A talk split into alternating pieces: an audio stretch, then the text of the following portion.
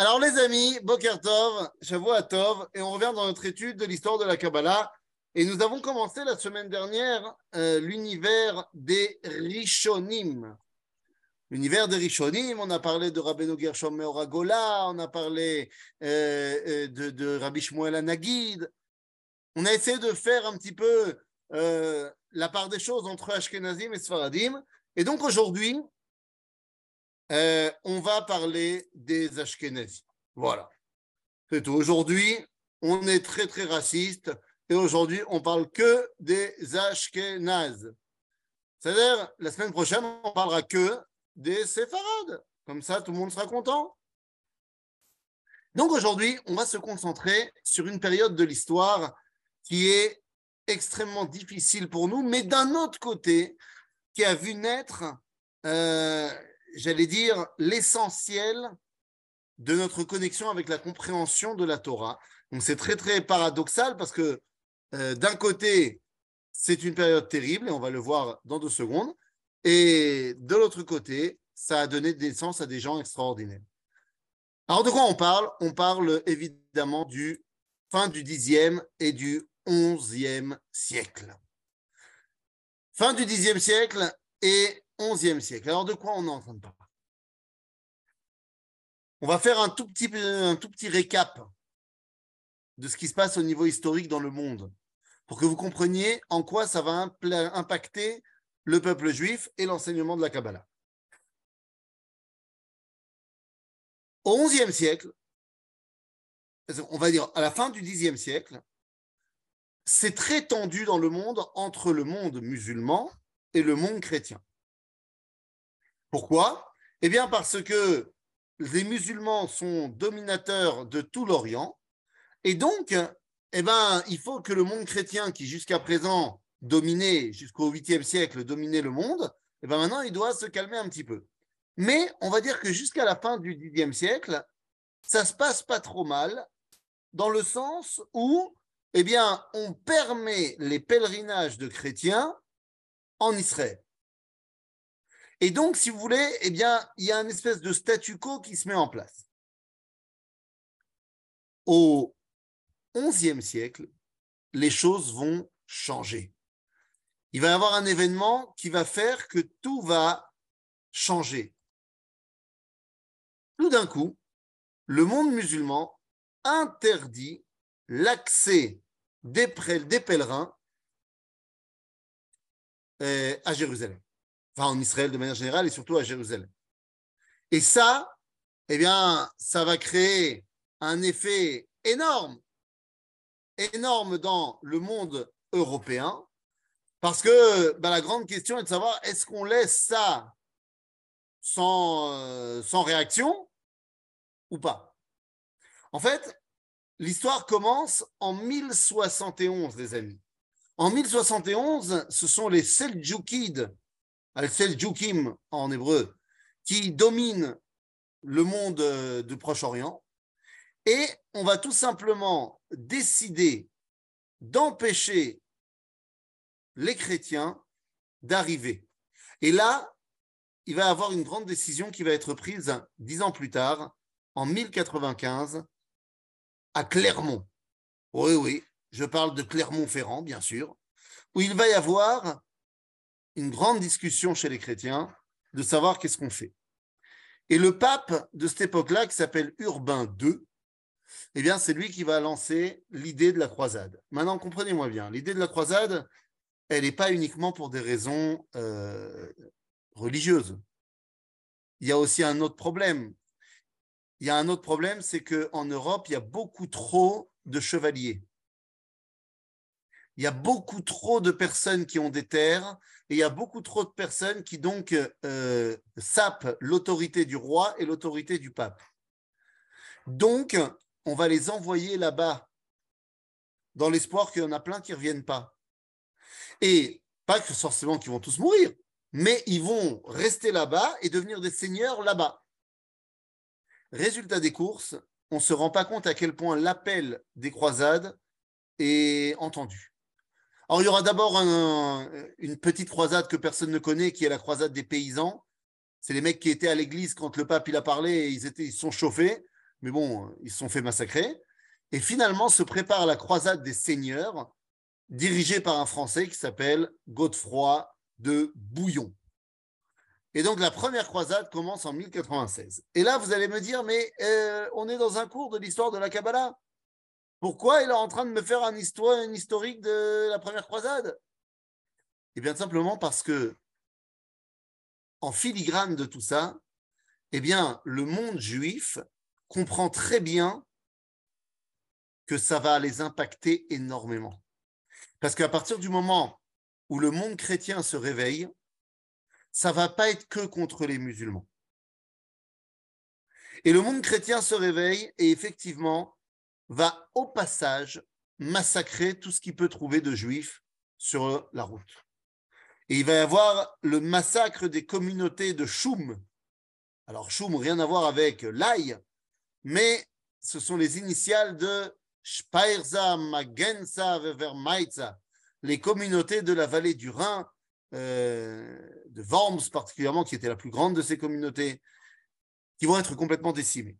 Les Ashkenazim, jusqu'à aujourd'hui, le Shabbat, vont dire la tfila de El Malé Rachamim, de, de, de Avarachamim, Avarachamim, où on vient rappeler la grandeur de ces juifs-là qui n'ont pas accepté la conversion et qui se sont fait massacrer pour la émouna du peuple juif. Dans ce, cette, cette ambiance-là, eh bien, va naître un personnage iconique, un personnage fantastique, un personnage qui est de très très loin l'un de ceux qui va avoir la plus grande influence sur le judaïsme jusqu'à aujourd'hui. Je veux parler évidemment de Rabbi Shlomo Itzraki. Eh oui, plus connu évidemment sous son nom Rashi. Rashi, Rabbi Shlomo Itzraki, qui naît en 1040 et il mourra en 1105, à 65 ans. Les amis, mais qui est Rashi? Qui est Rashi? Quelle est son influence dans le peuple juif? Pourquoi a-t-il une place si prépondérale dans tout ce qui est l'étude de la Torah? Et est-ce que Rashi était un Mekoubal Est-ce que Rashi était un kabbaliste? Alors, allons-y.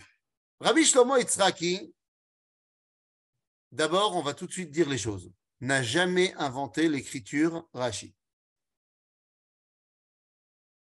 Voilà, que les choses soient claires, lorsque Rashi a écrit son commentaire de la Torah, c'était en écriture normale. L'écriture qu'on appelle aujourd'hui Ktav Rashi, l'écriture Rashi, est venue plus tard et est venue d'Afka d'Espagne. Donc rien à voir avec Rashi. Mais bon, c'est comme ça.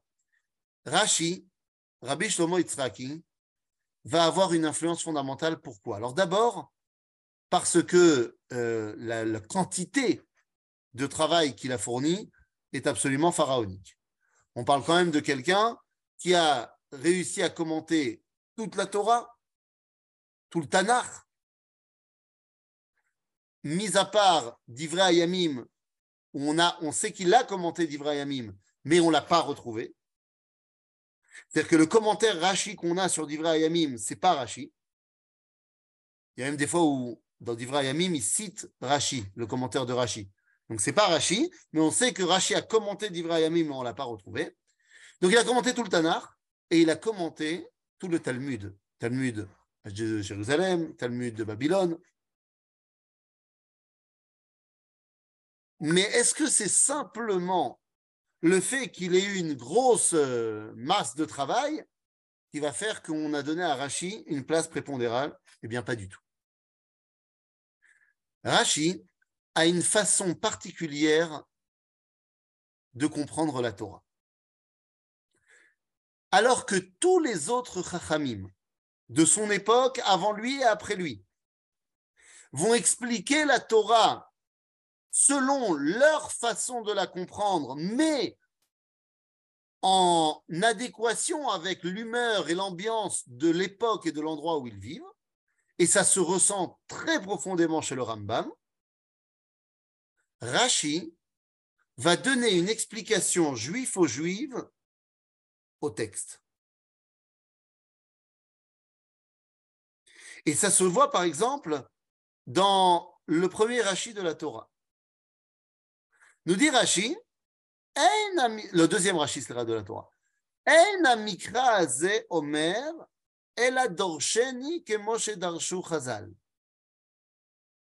C'est que Rashi nous dit, tu veux comprendre la Torah? Pour cela, il faut s'inscrire dans la tradition juive dans toutes ces générations. C'est-à-dire que la Torah ne peut être comprise pour Rashi que par un prisme juif au juif. Et en cela, il diffère de tous les commentateurs halachiques, puisque la halakha, elle est fondamentalement empreinte de l'endroit et du moment. Mais Rashi, lui, nous dit, la Torah, il faut la comprendre avec les yeux d'un juif, et un juif, c'est quelqu'un qui a l'histoire juive derrière lui. Vous comprenez? Donc ça, c'est quelque chose qui le fait différer de tous les autres. La première chose. La deuxième grande différence de Rashi, c'est que Rashi va être le dernier à utiliser le sod à l'intérieur du pshat. Quand vous prenez un rabbin comme le Ramban, on commencera à évoquer certainement la semaine prochaine. Quand vous prenez un rabbin comme le Ramban, le Ramban, dans son commentaire de la Torah, va très souvent dire les pshuto 1, 2, 3, 4, 5, aval al derech haemet 1, 2, 3, 4, 5. C'est-à-dire que je te donne le pshat et après je te donne l'enseignement de la Kabbalah. Rashi ne fait pas ça. Le pshat de Rashi, c'est le sod. C'est ce qu'il faut comprendre d'après le sod. Alors comprenez-moi bien, le pshat de Rashi n'est pas le pshat, ou du moins n'est pas ce que nous on entend le pshat. Lorsque nous on entend le mot pshat, on entend le sens littéral. Seulement pour Rashi, le sens littéral, ce n'est pas le pshat, mais c'est ce qu'il appelle mashma'o. Et des fois, Rashi va nous dire Pshuto ke mashmao. Prenez un exemple. Il y a marqué dans la Torah Ain tachat Ain. Œil pour œil. Rashi nous dit qu'il faut quoi? Donner de l'argent. Ça veut dire que mashmao de œil pour œil, ça veut dire tu m'as enlevé l'œil, je t'enlève l'œil. Mais pour Rashi, Pshuto, c'est l'argent. Et d'où il apprend ça? De Torah Tasson. D'accord? Des fois, les deux vont ensemble. Et souvent, Rashi va nous dire Ou midrashot arbe yesh, vani lo shel mikra. Il y a beaucoup de midrashim mais moi, j'ai décidé d'amener sur ce sujet-là le premier et le septième, pas les autres. Parce que moi, ce qui m'intéresse, c'est pas de t'enseigner tout ce qui a été dit, mais c'est de t'enseigner ce que le, sod de la Torah veut que tu comprennes maintenant.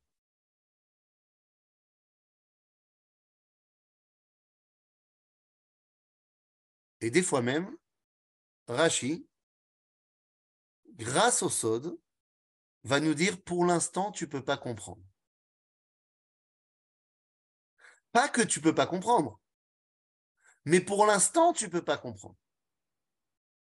Par exemple, on va nous dire dans la Torah que Rivka, il aime Yaakov Esav.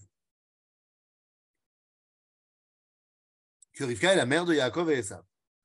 Maintenant, on nous raconte ça à la fin de l'histoire de Yaakov et Esav. On le sait que Rivka est la maman de Yaakov et Esav.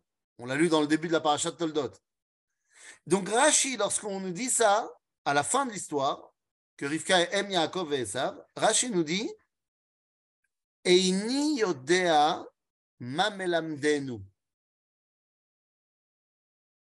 Sauf que bah, n'importe quel enfant, il sait ce que ça veut dire. Ça veut dire que Rivka est la mère de Yaakov et Esav. Sauf que Rachid nous dit oui, oui, oui, mais bien sûr, je sais ça. Mais tu sais ce que ça veut dire de dire que Rivka est la mère de Yaakov et Esav? Ça veut dire qu'il y a une origine commune à Yaakov et Esav? Ah bah très bien. Mais au XIe siècle, face à la croisade, je ne peux pas dire qu'il y ait une origine commune entre le christianisme et le judaïsme. Et ça, c'est l'enseignement de la Kabbalah qui va m'enseigner ça. Que Esav, c'est le christianisme. Il y a une autre dimension dans Rashi qu'on doit comprendre. Très souvent, Rashi dit des trucs qui sont d'une évidence évidente. Et tu te dis, mais franchement, pourquoi il a gaspillé de l'encre pour écrire ça? Eh bien, grand principe nous avons, lorsque Rachid dit quelque chose de très simple, c'est que c'est là que c'est le plus profond. Prenons un exemple. Vous avez peut-être lu la paracha qu'on a lue hier. À la Torah, paracha de Vaïri. Vous connaissez l'histoire. Yaakov n'a pas envie d'être enterré en Égypte. Il a envie d'être enterré en Eretz Kenan, Merata. Jusque-là, tout va bien. Il vient voir Yosef et il lui demande Ne m'enterre pas en Égypte. Jusque-là, tout va bien. Et moi, je vous pose la question avant Rachi. Pourquoi il a été demandé à Yosef? Vous avez le droit, de manière euh, euh, très furtive, d'allumer vos micros pour me répondre. Pourquoi il a demandé à Yosef de l'enterrer en Égypte De ne pas l'enterrer en Égypte, c'est ça Parce qu'il est, parce qu'il Parce est que le c'est vice-roi. Il est le chef Voilà. de Zé pas shoot Zé pas shoot Kolkar Qui peut intercéder en sa faveur? Ben, C'est Yosef Yosef, c'est le vice-roi. Zé pas shoot Rashi nous dit pourquoi il a été demandé à Yosef? Ki beyado aya la asot. סליחה, eh, eh, כי בידו היכולת לעשות. Bah oui, mais c'est ce que vous m'avez dit. Je n'ai pas besoin de Rashi. Sauf que Rashi nous dit, non, tu n'as pas compris. Les filles aya adout. Beyad mi היכולת לעשות. D'après le judaïsme, qui est celui qui peut faire les choses C'est qui Eh oui Eh oui C'est Akadosh Baruch. Donc, Rachid nous dit, pourquoi il a été voir Yosef? Parce que à ce moment-là, c'est qui? Où est-ce qu'il se trouve Dieu? C'est Yosef. Lama, parce que Sefer Azor nous explique à Avot et que les patriarches sont le trône céleste. Qu'à l'époque d'Abraham, c'est Abraham qui dévoile la Kadosh Baruch à l'époque de Yitzhak, c'est Yitzhak, Yaakov, et maintenant c'est Yosef. Et que donc, c'est pour ça qu'on nous dit juste après que Yaakov s'est renforcé, Vaishtachu, et il s'est prosterné à la Rosh Hamita. Et nous dit Rashi, oui, il s'est tourné vers la Shrina, c'est-à-dire vers Yosef. Donc, quand il nous a dit pourquoi il a demandé à Yosef, parce que c'était lui qui pouvait le faire, il ne parlait pas de Yosef. Il parlait de Dieu, qui pour l'instant se dévoile et de Yosef.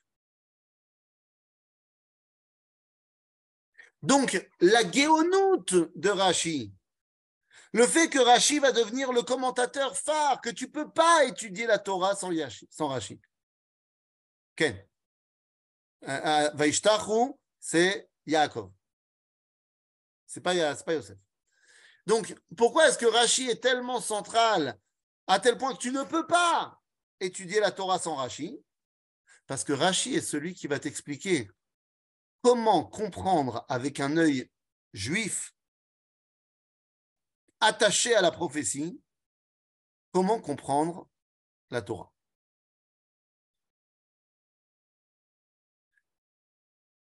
Rashi a mis l'essentiel de sa force dans le commentaire de la Torah. Parce qu'à l'époque de Rashi, ce n'est pas encore euh, mal vu que d'étudier la Torah. Oui, parce qu'aujourd'hui, c'est mal vu quelqu'un qui étudie Rumash Rashi. Ah bah oui, quand tu vas dans une yeshiva et que tu vois un mec étudier Rumash Rashi, ah, ça veut dire que c'est un mec qui n'est pas très intelligent. Hein, S'il était intelligent, il étudierait un commentaire du Ritva sur l'Agmara. Mais étudier le Chumash Rashi, c'est cal, c'est ce qu'on fait au CP. Alors qu'en vérité, il faut beaucoup plus de profondeur pour comprendre Rashi à la Torah que pour comprendre Rashi à la Gemara. Comprendre Rashi à la Gemara, c'est me od, me od, me od cal. Ça ne veut pas dire que j'y arrive, hein, mais c'est me od cal. Pourquoi? Parce que quel outil il faut pour comprendre Rashi sur la Gemara? Il faut un esprit, il faut une intelligence, il faut un sechel. Alors c'est vrai que Rashi, était plus intelligent que moi, mais j'ai le même outil que lui. Après, j'utilise moins bien que lui, ça c'est un autre problème. Mais j'ai le même outil que lui. Alors que lorsque je veux comprendre le Rashi à la Torah, je dois comprendre la névoie telle que Rashi l'a compris. Je dois m'inscrire dans le dévoilement prophétique et ce qu'il en reste, à savoir l'enseignement du Sod, pour comprendre ce que Rashi veut. Et c'est pour ça que, vous savez, on l'a déjà dit, toute la Kabbalah, elle est tournée vers Eretz Israël. Quel est le premier enseignement de Rashi de la Torah? N'est-ce pas aussi un rappel du refus de l'exil et du risque de penser que l'Égypte pourrait... pourrait, pourrait être la terre pour la Shekhinah Non? Je pas compris. Oui, c'est le fait que tu parles du fait que Yaakov demande à ne pas être enterré en Égypte. Bien sûr. Mais pourquoi c'est pas Là, on ne s'est pas posé la question pourquoi Yaakov demande à ne pas être enterré en Égypte. On s'est posé la question pourquoi il a demandé à Yosef. Rashi Ayarouach HaKodesh, Etzel mi lamad. Alors, Rashi, effectivement, avait Ruach HaKodesh. Alors, je n'ai pas dit que Rashi était prophète, mais il est euh, celui qui réunit l'enseignement, les, restes de l'enseignement prophétique au travers de Torah Kabbalah. Maintenant, Mimi ou Lamad, bah, ça on a dit déjà. On a dit la semaine dernière.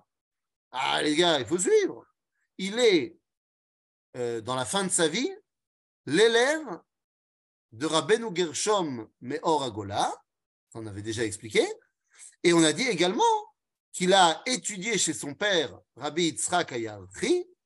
Il a eu d'autres rabbinim euh, qui, ont un petit peu, euh, qui l'ont un peu aidé, mais Begadol, c'est son père, Rabbi Yitzhak et Rabbeinu Gershom Meor Agola. C'est-à-dire, donc, Rashi, son premier enseignement va être de dire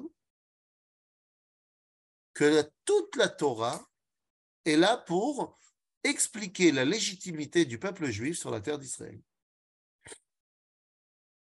Vous comprenez bien que ce n'est pas un rabbin de halacha qui pourrait dire ça. Justement, Rashi te dit, je ne suis pas un rabbin de halacha, bien que Rashi va commenter énormément la halacha. Mais Rachid te dit, si j'avais voulu faire un livre de halakha, la Torah aurait dû commencer par Chodesh Azdelachem Rosh Chodashim, qui est la première mitzvah. Mais non, toute la Torah, elle est pour montrer la légitimité et le lien que nous avons avec la terre d'Israël. C'est-à-dire donc, Rashi, pour toutes ces raisons, il est véritablement central dans la transmission de la Torah du Sod. Mais ce qui est tellement fou, c'est que pour lui, c'est une Torah du Sod qui ne paraît pas du tout Sod. C'est-à-dire que personne, personne n'a remis en cause la légitimité de Rashi. C'est assez incroyable. Alors que il utilise le, Torah, Sod toute la journée, personne, aucun rabbin qui était opposé au Sod, eh bien, n'a remis en cause la, la légitimité de Rashi. Pourquoi? Parce que Rashi met le sod dans le pshat, dans la vie. Va Alors, évidemment, il y a beaucoup de légendes, beaucoup de légendes quant à la naissance de Rachi. C'est toujours comme ça avec les personnages extraordinaires. Il y a plein de légendes qui entourent leur, leur réalité, puisque, eh bien, on va connaître l'histoire de Troie, où, eh bien, la mère de Rachi, lorsqu'elle était enceinte, marchait dans la rue et il y a un cavalier, un cavalier qui est venu et qui courait au galop, au galop et qui a failli la renverser. Attendez, pourquoi, pourquoi je suis en train de, vous tourner le dos? C'est pas parce que j'ai pas envie de vous regarder, c'est parce que j'ai envie de vous montrer quelque chose. évidemment, j'aurais pu, si j'avais été intelligent, j'aurais pu préparer en avant. Aïe, aïe, aïe. Nous, qu'est-ce que c'est אפוזה, אפוזה, אפוזה. טוב, זה לא פה, אני לא יודע איפה זה. Bon, c'est pas grave. Très bizarre. Quelqu'un m'a pris Quelqu'un m'a pris ma BD sur Rachi C'est un scandale. C'est une catastrophe. Bon, en tout cas, j'ai une BD sur Rachi. Et, et on nous montre là-bas le cavalier partant au galop. Et c'est une rue étroite la mère de Rachid, se dit Oh non, Shema Israël Et elle se colle au mur, mais elle sent bien que ça ne va pas suffire. Et le cavalier passe, et elle n'a rien. Et quand elle ben, essaie de comprendre ce qui se passe, elle a vu que le mur vient de se renfoncer sur lui-même pour lui permettre d'être sauvé. Et jusqu'à aujourd'hui, eh bien, on va montrer dans les rues de Troyes ce renfoncement dans le mur qui a sauvé maman Rachid. Incroyable. Tov, nous. Mazé Chachouv. Mazé Chachouv. Zélo Chachouv. Ce qui est oui Chachouv, c'est que il semblerait que dans la tradition juive, il fallait que Rachi naisse. C'est ça que l'histoire, c'est en ça que l'histoire est importante. Il faut qu'il y ait un bonhomme comme Rachi qui arrive dans l'histoire juive. Alors Rashi, il ne s'arrête pas à lui-même. Rashi n'aura pas de fils, mais il aura des filles, qu'on appelle communément Benot Rashi.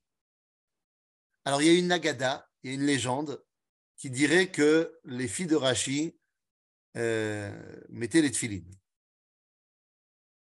Alors je dis que c'est une agada parce que nous n'avons aucune preuve de ça. C'est-à-dire qu'aucun texte ne nous permet de corroborer cette légende que les filles de Rashi, elles mettaient les tfilines. Shumdava. Le seul, la seule personne féminine dont on a une preuve textuelle qu'elle a mis les tfilines, c'était Michal, la fille de Shaoul. C'est marqué dans la Gemara, noir sur blanc. Mais Dafka, justement là-bas, ben, ni Rashi, ni les Tosafot ne, ne, ne, parlent de leur maman ou de leur fille comme étant quelqu'un qui mettait les tefilines. On ne sait pas si euh, les filles de Rashi Bemet mettaient les tefilines ou pas. Le euh, vous savez bien de toute façon que d'après la halacha, est-ce qu'une femme a le droit de mettre les tefilines aujourd'hui? Quelle est la réponse? Alors, on a eu du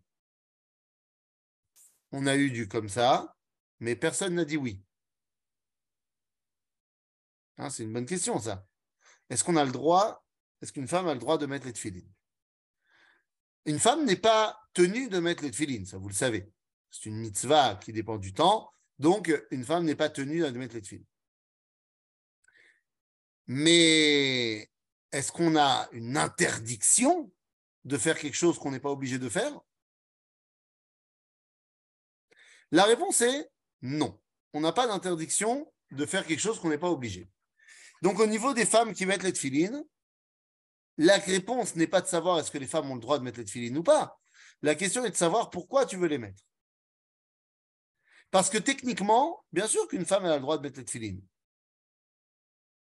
Mais si elle met les tefilines parce qu'elle a envie de se rapprocher d'Akadosh Baruch et qu'elle a tellement étudié sur le sujet des tefilines, elle comprend à quel point c'est quelque chose de fantastique, et pour ne pas embêter personne et pour son, lien, elle, avec Dieu, eh bien, dans sa chambre, toute seule, elle met ses tefilines, c'est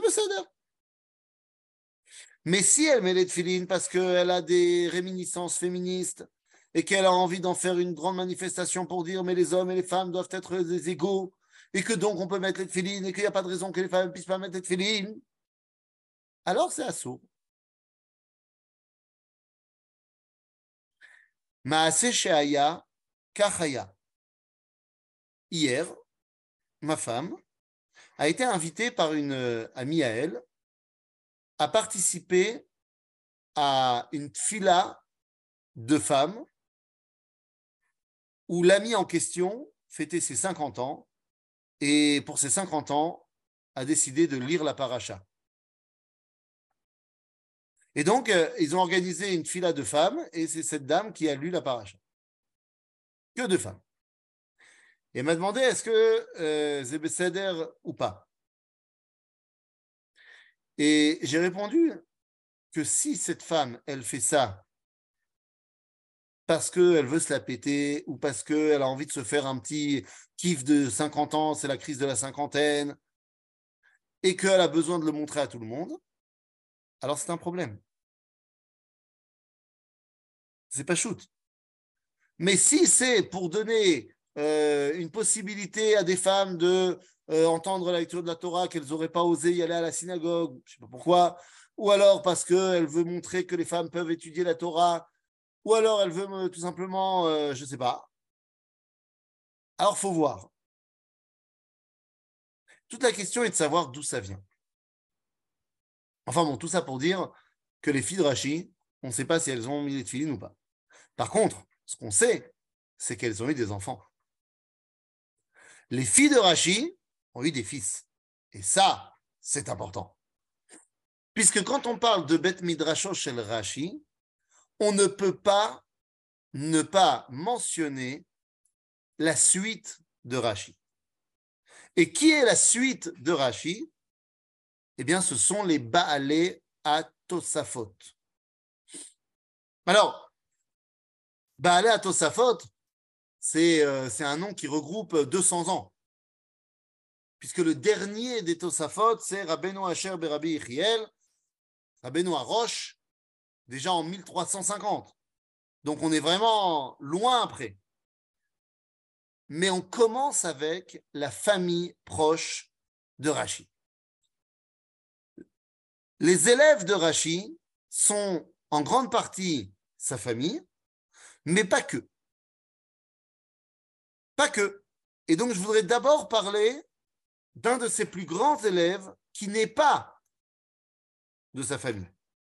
Il s'appelle Rabbeinu Simcha Mivitri. Efosé Vitri. Efosé Vitri. Je יודע? Quelqu'un a une idée Non ah, Je vous rappelle que les micros sont éteints, Rabbin. Euh, oui, c'est vrai, c'est vrai, c'est vrai. J'avoue, j'avoue, c'est ma faute. Excusez-moi, hein. Euh, c'est ma faute, c'est ma faute. Voilà. Ah, pas de problème. Alors, je ne vous demanderai plus euh, où, sont les choses. Mais quand même, quand même, Vitry le François. Oui, les amis, Vitry le François, c'est une petite bourgade qui est alors à euh, combien exactement? Euh, J'essaie de vous donner exactement le kilométrage par rapport à Paris. c'est juste à côté de Saint-Étienne. OK? En termes, de, géographie. Donc Vitry-le-François, eh bien c'est de là que vient Rabbeinu Simcha mi Vitry. Et Rabbeinu Simcha mi Vitry a écrit un livre qui est fantastique parce que c'est pas de lui, enfin c'est lui, mais il a rien mis dedans il a tout simplement ramené dans son livre toutes les minagim et les psakim de Rashi. Donc il a un livre qu'on appelle le Marzor Vitri, Et Marzor Vitri, c'est pas un Marzor pour euh, faire, la tfila, mais c'est un recueil de toutes les minagim et les anagot de Rashi. Et donc, euh, quand tu regardes les anagot de Marzor Vitri, c'est uniquement Kabbalah, Kabbalah, Kabbalah. Je vous donne un exemple. Il y a marqué dans Marzor Vitri une phrase magnifique qui est complètement Torah Tassod. Écoutez bien. Na'agu la sot teshuva.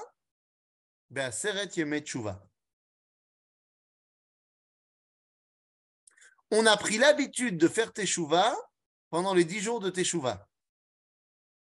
Ma, mais oui, il reprend l'enseignement de la Kabbalah qui nous enseigne quelque chose de fondamental, c'est que les jours de Teshuvah entre Rosh et Yom Kippourim sont des jours de Teshuvah avant qu'un Israël décide de faire Teshuvah. Sont les jours où la, la terre revient sur elle-même, sont les jours où le monde fait Teshuvah. Sont les dix jours qui séparent l'année solaire de l'année lunaire. Donc nous dit Rabbeinu Simcha Mivitri, bah, Rachid nous a expliqué que puisque ce sont des jours de tchouva cosmiques, tels que Dieu les a prévus, eh bien nous, on a décidé de faire tchouva aussi en même temps. Ouais, par exemple, c'est un, petit exemple. Donc Rabbeinu Simcha Cohen Mivitri, c'est un des grands élèves de Rashi, mais pas que. Il y a un autre élève fondamental qui n'est autre que son petit-fils. Et là, on est obligé de mettre en, parallèle deux de ses petits-fils, qui sont tous les deux frangins, mais qui s'opposent complètement. Vous imaginez les repas de famille. Le premier s'appelle Arashbam, Rabbeinu Shmuel ben Meir, mais on ne va pas parler de lui. Vous savez pourquoi on ne va pas parler de lui? Pour une raison très simple. On ne peut pas parler du Rashbam dans notre cours à nous, parce que notre cours à nous, c'est un cours de Kabbalah, l'histoire de la Kabbalah. Or, le Rashbam, il n'y a pas plus anti-Kabbalah que lui. Alors attention, je m'entends bien, anti-Kabbalah, attention. C'est pas qu'il était contre, euh, mais sa façon à lui de commenter la Torah, c'est le pshat tel que nous on l'entend. C'est-à-dire l'explication rationnelle et littérale du texte. Par exemple, il y a une grande marloquette entre le Rashbam et Papi Rashi, à savoir qui a vendu Yosef? Rashi nous dit c'est les frères de Yosef. Le Rashbam nous dit mais enfin Papi, tu vois bien que c'est marqué dans le texte que ce sont les Midianim. Ce ne sont pas les frères de Yosef. Rashi dit que c'est les frères de Yosef. Pourquoi? Pas parce que littéralement c'est les frères de Yosef, mais parce que le fait que les frères de Yosef aient voulu vendre Yosef est suffisamment grave pour qu'on leur rejette la faute dessus. Rashbam, il te dit, ouais, mais d'accord, mais concrètement, c'est pas eux. Donc pour Rashbam, il y a une dimension de euh, rationalisation du verset. Ce n'est absolument pas la chita de son petit frère. Et son petit frère, c'est l'autre personnage que nous devons absolument aborder aujourd'hui.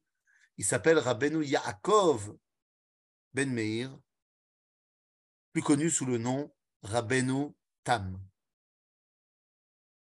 Et Rabbeinu Tam, lui, il va complètement embrasser le pas de Rashi et il est parmi les plus pnimi de tous les commentateurs ashkénazes du Moyen Âge. Alors, Rabbeinu Tam aussi, il a une, il a une quantité astronomique de commentaires. Mais Rabbeinu Tam, c'est quelqu'un qui va aller au niveau du Sod, pratiquement dans toutes ses explications. À tel point, pourquoi attendre Rashi et Rabbeinu Tam pour avoir une marloquette sur les téphilim? On faisait comment avant? Attends, j'ai même pas dit qu'il y avait une marloquette entre, sur les téphilim entre Rashi et Rabbeinu Tam tout de suite, tu. comme ça Ah ben alors, puisque tu as posé la question, je vais te répondre. La marloquette entre Rashi et Rabbenoutam, elle ne date pas de Rashi et Rabbenoutam. elle est marquée déjà dans la Gemara, dans Maseret Menachot. Donc, ce n'est pas une, une machloket Rashi Rabbenoutam. C'est une machloket déjà entre euh, Abaye et Rava. C'est déjà une machloket euh, dans le Talmud. Maintenant, Rashi et Rabbenoutam, pourquoi est-ce qu'on a dit c'est leur machloket à eux? Parce que tout simplement, ils en ont fait un combat. Ils ont pris position chacun et ils en ont sorti une halakha les. C'est-à-dire que Rashi, il lui met les tefilines, Rashi. Rabbenoutam, Rabbenoutam. La vraie question, c'est la mère de Rabbenoutam, qui est la fille de Rashi. D'après la légende qu'on a dit qu'elle mettait les tefilines, est-ce qu'elle mettait les tefilines de son père ou de son fils? Ah, grande question, je ne me permettrai pas de répondre. Donc non, ce n'est pas une marloquette entre Rashi et Rabbenoutam. Par contre, qu'est-ce que ça veut dire? Parce que dans le Talmud, on va nous dire qu'il y a Bamakom shel anachat filin shel rosh, Makom leshtet filin. C'est-à-dire que tu as suffisamment de place à l'endroit où tu dois mettre les tefilines pour en mettre deux. Comme si on venait te dire que les deux avis qui vont devenir celui de Rachir Abenoutam ont leur place. Si bien qu'aujourd'hui, à Asod, on met les tefilines de Rashi et de Rabbenoutam. Enfin, on met. Ceux qui mettent les tefilines de Rabbenoutam n'ont pas le droit de le faire savoir aux autres.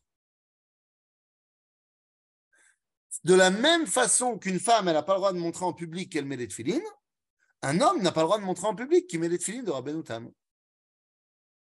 Parce que quand il s'agit de faire quelque chose de midat de faire en plus que ce qui n'est pas obligatoire, tu n'as pas le droit de le montrer en public. Mais en réalité, il y a encore plein d'autres chitotes. Tout à fait. Tout à fait. Et donc, tu vois que la Shgacha Eliona, elle n'a gardé que la chita de Rashi et de Rabbeinu Tam qui montre justement que c'était leur combat. Justement parce qu'il y a d'autres chitotes, mais qui n'ont pas été. Euh, hein, oui, on cache celui de Rabbeinu Tam. Oui, évidemment, c'est on cache. Tu le mets chez toi à la maison. Donc, comme tu le mets chez toi à la maison, euh, personne ne va voir. Donc, si tu veux, le fait qu'il y ait eu d'autres chitotes, évidemment, mais elles n'ont pas été retenues dans la tradition juive, ça montre que c'est eux qui ont relevé le défi des téphilines si on parle des tefilines, vous savez, dans la famille, c'est compliqué parce que le Rashbam, on a dit qu'on n'en parlait pas. Mais le Rashbam, lui, il dit qu'il n'y a pas marqué dans la Torah qu'on doit mettre les. Comment ça? Le totafot benenecha ou le le.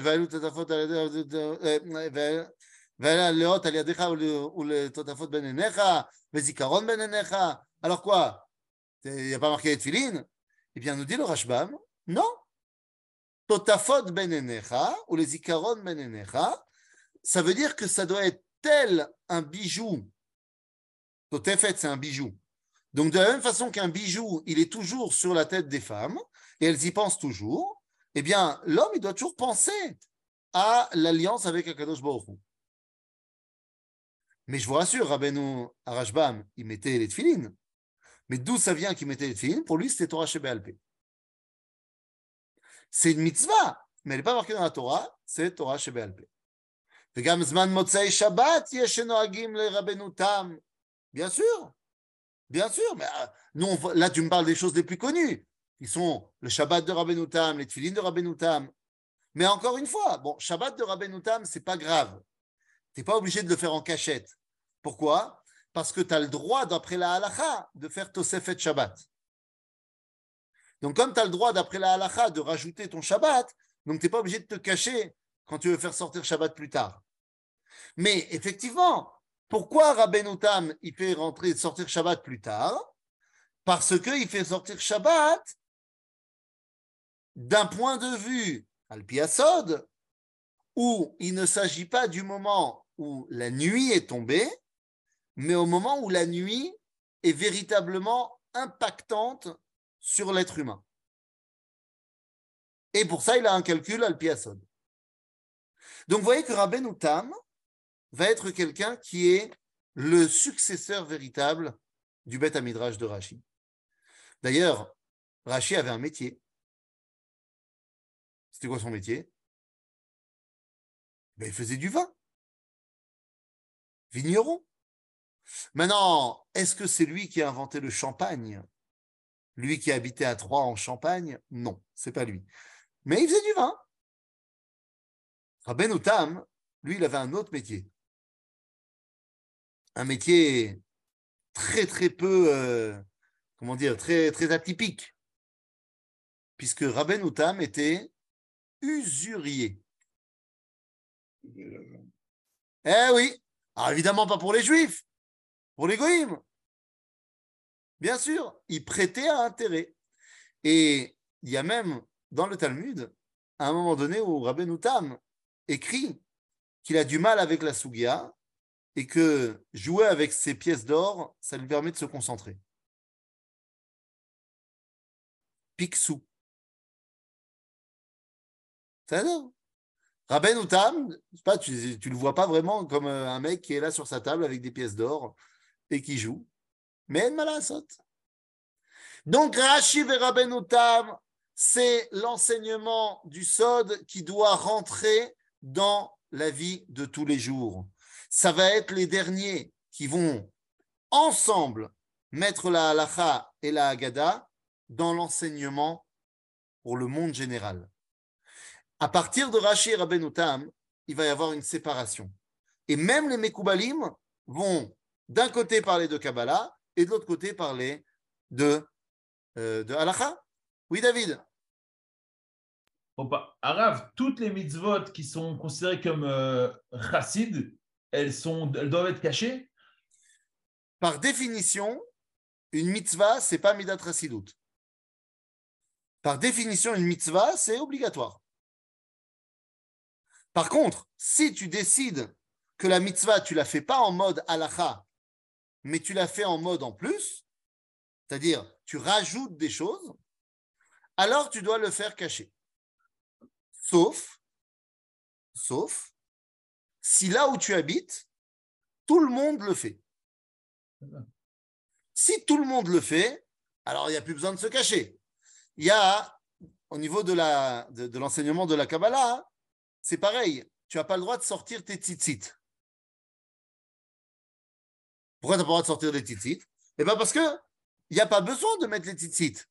Normalement, d'après la halacha, si tu as un habit à quatre coins, alors tu lui mets des tzitzit. Mais si tu n'as pas d'habit à quatre coins, tu n'es pas obligé de mettre un habit à quatre coins. Donc, si toi, tu te mets un habit à quatre coins, c'est très bien, la cavode, mais c'est midat racidoute. Donc, ben, tu ne dois pas le montrer à l'extérieur. C'est ce qu'on appelle yuara. En français, je me la pète. Mais écrit le Mishnah Broura, dit oui, mais chez nous, tout le monde l'aimait. Donc, si tout le monde l'aimait, c'est plus je me la pète.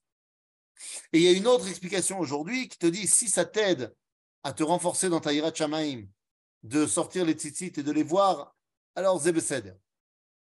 Aujourd'hui, où l'enseignement de la Kabbalah se démocratise, pourquoi encore caché? Non, c'est pas une question d'enseignement de Kabbalah ou pas. C'est pas ça. C'est il y a un niveau qui est celui de la halacha, et il y a un niveau qui est au-dessus. Si tu décides de prendre sur toi de faire au-dessus de ce qu'on demande aux gens, lecha, mais tu peux pas le montrer parce qu'après, ça va devenir une norme que tu voudras peut-être imposer aux autres, surtout si tu es quelqu'un qui a une influence. Tu es le rabbin, tu es truc. Donc les gens, ils regardent ce que tu fais et ils vont penser que ce que tu fais, c'est la halakha. Ben non, ça l'est pas. Mais si tu es arrivé avec ta communauté à faire un travail et tout, et que finalement tout le monde dans la communauté s'est élevé à Rabbeinu Tam, au tefillin de Rabbeinu Tam, et tout le monde l'aimait, alors ok, tout le monde l'aimait. Ok? Euh, On n'a pas le droit de rajouter. Non, toi tu fais référence à la mitzvah de Baal Tosif. Baal Tosif n'a pas le droit de rajouter quelque chose qui n'existe pas. Là, ce n'est pas quelque chose qui n'existe pas. Ce sont des avis qui sont déjà des avis. Euh, mais qui n'ont pas été nifsakim la halacha. Donc, c'est pas que tu rajoutes quelque chose qui n'existe pas. C'est juste que tu as envie de faire toutes les avis, toutes les chitotes pour euh, être le plus, euh, on va dire, le, plus connecté. Mais encore une fois, la halakha, elle t'a pas obligé. Alors, il y a une question de Gabriel Lévy.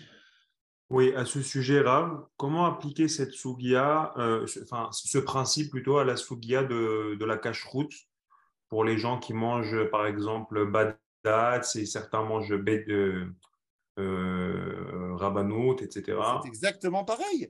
Ce que tu fais dans ton frigo, c'est ton frigo, tu fais ce que tu veux, mais tu n'as pas le droit d'imposer tes euh, aux autres. D'accord.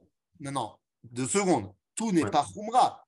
Il faut étudier aussi un petit peu une de kashrut, parce que des fois, tu as l'impression que c'est une khumra, ça l'est pas. Par exemple, les sfaradim, je me reprends.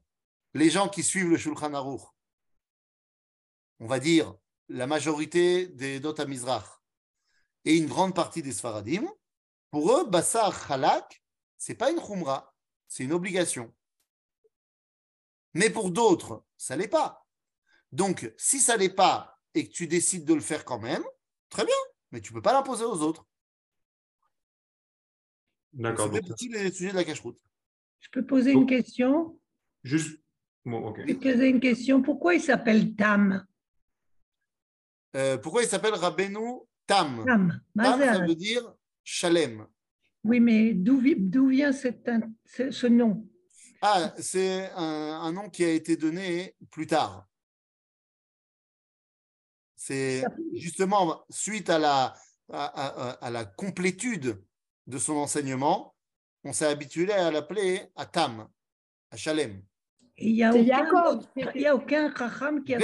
Et, et parce que, effectivement, tu as raison, parce qu'il s'appelle aussi Rabbeinu Yaakov, et que Yaakov, il était appelé Ishtam Yoshev Ohalim. Alors, question de. Oui, Je vous remercie, Rav. Et Est-ce que nous savons aujourd'hui quelles étaient les, les sources kabbalistiques de de Rachid? Est- et- ben oui. Euh, Elles étaient l'enseignement de la Kabbalah de toutes les générations qui ont transité par Rabbeinu Gershon, qui ont transité par son père, qui ont transité avant lui par les Géonim. C'est, c'est le, le- c'est- on, voit un Retsef, une véritable succession de la transmission. Il n'y avait pas de source écrite, c'est-à-dire que il a, Rachid n'a pas étudié un livre de Kabbalah X ou Y, mais ça se transmettait de, de ravin à élève. Alors, ce sens-là. Et, et d'où on le sait? Bah, on regarde ce qu'il écrit. Il y a un Il grand écrit principe qu'il que j'ai fait reçu. référence, il écrit qu'il fait référence à Mekoubalim. Non, Comment il le pas qu'il fait référence au Mekoubalim. Pas chose qu'il écrit. Quand on étudie, eh ben, on se rend compte que c'est l'enseignement de Torah Kabbalah. Encore une fois, quand on veut savoir ce que dit telle ou telle personne, ben on lit ce que dit telle ou telle personne. Et quand tu lis l'enseignement de Rachid, tu vois qu'il y a des choses qui viennent directement de la lacha, ça, ça se voit, ça se lit, et il y a des choses qui viennent d'autre part. Quelle différence y a-t-il entre la- les teflines de Rachid et de Rabbeinu Tam c'est l'ordre des parachiotes telles qu'elles sont placées dans les tefilines de la tête. alors, question de Yaakov Zerbib. Et euh, moi, ma question, elle est, par rapport, elle est liée à c'est la question de- des deux questions précédentes. C'est par rapport au fait qu'on a dit que Rachid a une tradition donc de Kabbalah. Et je sais que dans le monde de la halakha, il y a une différence malgré les, entre le monde Sfarad, euh, je vais dire du Rambam, de l'époque Rif Rambam, et le monde Ashkenaz avec Rachid, justement, qui a reçu de Rabbeinu Gershom. Et, et l'une des différences, on va dire, euh, concrètes, c'est parce que ce que j'avais compris, c'est qu'il y avait eu quand même il y a une, certaine coupure entre la Torah des Géonim et les Rishonim chez les Ashkenaz à cause du fait que c'était euh, domination chrétienne et que c'était coupé du monde musulman, si j'ai bien compris. Chez le Rif Rambam, il n'y avait pas cette coupure. Est-ce que ça influe dans, justement dans cette transmission de Kabbalah qui, pourrait peut-être être- y avoir des différences entre le monde du Rambam Rif et le Rashi Alors, tu, poses deux questions en fait. Euh, tu dis, quelle est euh, la légitimité de la succession au niveau de la halacha chez les Ashkenazim? Parce qu'il y aurait une coupure entre le monde des Géonim et euh, la légitimité de la succession au niveau de la Kabbalah. Euh, j'avoue que euh, j'ai déjà entendu ça souvent. Je, n'arrive pas à comprendre euh, sur quoi ça se base. Pourquoi? Parce que le RIF, autant que je sache, il n'était pas à Babylone. C'est-à-dire que. Non, il y a eu des katvouyot. Ils sont écrits. Vadaï, il y a eu des katvouyot. Kmo shayou et katvouyot avec Rabbeinu Gershom. Oui, Rabbeinu Gershom lui-même, oui, c'est vrai. Donc ça veut dire que de la même façon que la génération du Xe siècle qui ont reçu chez les Sfaradim, que ce soit le Rif ou que ce soit Rabbi Shmuel Nagid, on a parlé la semaine dernière, il y avait, on voyait une connexion avec les derniers des Géonim, mais il y avait aussi cette connexion avec les derniers des Géonim dans le monde ashkenaz. Des fois, ça a transité par l'Italie. Il y a des Chachmé Italia qui étaient aussi dans, dans l'histoire. Et Comme on a vu le, le Rav de Rabbeinu Gershon, Rabbeinu Leontin, qui lui était en Witkatvout euh, Pshuta avec Rabbeinu Hagaon. Donc, il y, avait aussi cette euh, transmission-là. C'est pas vrai que ça a été euh, brisé parce que l'un était dans le monde chrétien et l'autre était dans le monde musulman. Donc, c'est- le dati, c'est marzik maim, si pour parce que ça s'est pas passé, quoi. Il y, a- il y avait un Retsef. Maintenant, peut-être qu'il y avait plus de contacts euh, dans le monde arabe, mais bon, euh, voilà. J'allais dire Alors, par rapport au, à la halakha, par rapport à tout le monde du Talmud, où on voit tout le temps que Rachid met euh, euh, Kara Garcinan, Harry Garcinan, etc. Donc, c'est-à-dire qu'il y avait bien une comparaison des versions, ce qui. ce qui Mais il y a témoigne eu aussi, mais, mais attention, dans le Rif, il y a aussi plein de Shinouye Girsaot. chez nous. En général, Quand tu il- regardes, tu regardes le Rambam, dans le Rambam, on a retrouvé dans la Gnisa à Kairit, on a retrouvé des, des Kitveyat du Rambam où il écrit qu'il a vu des Girsaot du Talmud dans lesquels il est cholek sur le Talmud qu'il a à Beyamav. Il dit comment c'est possible? Ben, Il y avait Shinui Girsaot. Euh, bah, on on n'est pas né d'hier, qu'on sait qu'il y a eu des, des, des Girsot Kacha, Kacha, Dafka chez les Talmidei Rashi, ça marche pas ton histoire. Parce que Rabben Tam, il se bat contre son frère qui a tendance à faire des agaot et des chinouillés Girsot à chaque fois qu'il n'est pas d'accord. Rabben Tam, il dit on n'a pas le droit de faire ça. On doit garder la Girsa du Talmud. Donc, vraiment, chez Dafka chez Rabben Tam, Talmido shel Rashi, tu vois qu'il y a cette fidélité à la Girsa originelle du Talmud. Maintenant, est-ce qu'il y a eu quand même du chibouche? C'est sûr qu'il y en a eu. Mais je ne pense pas qu'on puisse parler d'un Retsef plus grand, plus grand chez les Sfaradim que chez les Ashkenazim. Masheken, là où il y a une grande différence, mais on n'en parle pas parce que ici, ce n'est pas un cours sur Toldot à Halacha, mais il y a une énorme différence entre Shitat Alimud Ilchati dans le monde séfarade, qui était Shitati, qui était ordonné, et le monde de l'étude de la halacha chez les Ashkenazim, qui était complètement fouillis-fouillis. Ah. Des nachon. Mais ça, c'est dans la halacha.